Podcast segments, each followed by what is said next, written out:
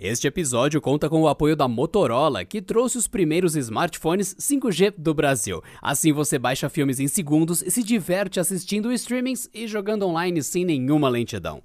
Conheça a família 5G da Motorola. Canal Tech News na área em mais um dia e hoje a gente tem o andamento do WhatsApp Pay, o Facebook enfrentando processos e a questão das loot boxes no Brasil. Eu sou o Wagner Waka, vem comigo que a edição de hoje tá só começando.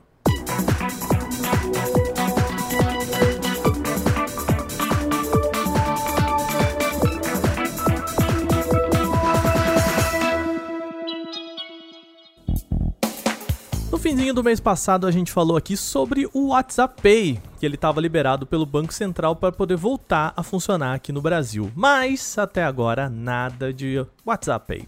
A boa notícia é que a espera pode estar tá quase no fim. Uma atualização da versão beta do WhatsApp já inclui uma página dedicada para mostrar os dados bancários do usuário. Isso quer dizer que liberou o WhatsApp aí? Calma, ainda não é só uma ferramenta para auxiliar o gerenciamento de informações pessoais para o Facebook. O recurso se chama Request Payments Info, com o qual usuários vão poder requisitar quais dados o Facebook tem aí sobre suas contas. Embora ainda não seja exatamente o lançamento do WhatsApp Pay por aqui, isso mostra que o Facebook já está trabalhando para colocar o recurso no ar, ou seja, é bem possível que a ferramenta chegue aqui logo logo. Para quem não sabe ou não se lembra, a ideia do WhatsApp Pay é permitir pagamentos e transferências direto pelo Zap Zap aí, sem precisar passar por um aplicativo de banco, por exemplo. O recurso até chegou a funcionar aqui no Brasil lá em junho de 2020, mas foi derrubado pelo Banco Central. Agora, depois da análise, o recurso pode voltar a funcionar. A terceira geração dos dobráveis da Samsung vem aí. De acordo com rumores levantados pelo site Sun Mobile, o Galaxy Fold 3 vai ter um recurso muito amado pelos usuários aí de tablets. Vai ser o suporte à caneta e no caso aqui a gente está falando da S Pen, né? A canetinha aí da Samsung. A empresa agora, de acordo com as fontes, está enfrentando um problema que pode parecer bem bobo, mas é bastante desafiador eles não sabem onde que o usuário pode guardar a canetinha quando não estiver usando, é isso mesmo. Pode parecer simples, mas isso exige reservar ali um cantinho dentro do acessório e cada espaço em eletrônica geralmente é muito precioso. Além disso, guardar uma caneta também pode dificultar aí um design resistente à água ou à poeira. A solução para isso, então, segundo as fontes, saca só, foi dedicar uma capinha especial só para S Pen. É isso mesmo, há probabilidade de que a caneta seja só compatível, ou seja, ela não vai vir no pacote. Aí quem quiser ter uma S Pen para mexer no Fold 3 tem que comprar a parte e também uma capinha com espaço aí para guardar junto do aparelho. Lembrando, hein, tal informação ainda foi dita por uma fonte para o site Sun Mobile, então ainda não há confirmação para Samsung. De novo, a gente joga essa notícia ali para a caixinha dos rumores. Lembra que a gente contou aqui no começo do mês sobre o vazamento de dados de 533 milhões de usuários do Facebook? Pois bem, o caso agora vai ser investigado pela União Europeia. Isso mesmo. A Comissão de Proteção de Dados da Irlanda abriu uma investigação para saber se a empresa feriu regras de tratamento de dados ou não. O órgão quer saber se o Facebook violou o Data Protection Act lá de 2018, criado exatamente após o caso de uso indevido de dados lá do Cambridge Analytica. É, vendo isso parece até meio irônico, né?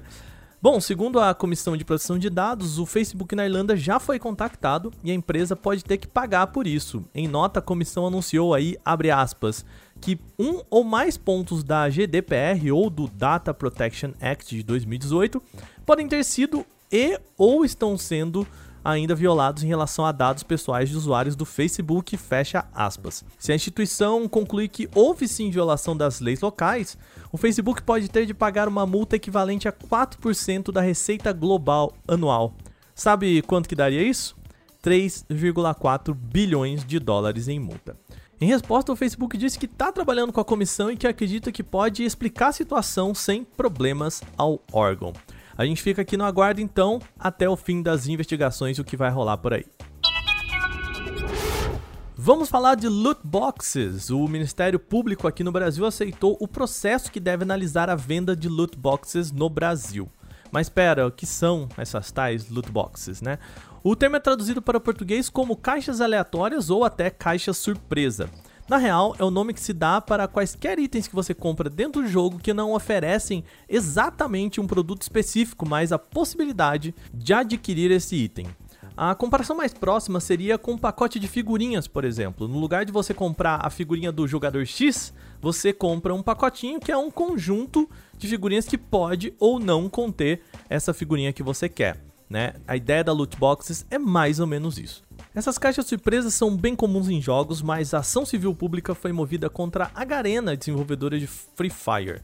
O documento pede o fim das vendas dessas caixas. Além da Garena, outras empresas como Activision, Electronic Arts, Riot Games, a Konami, a Tencent e a Valve também usam loot boxes em seus jogos.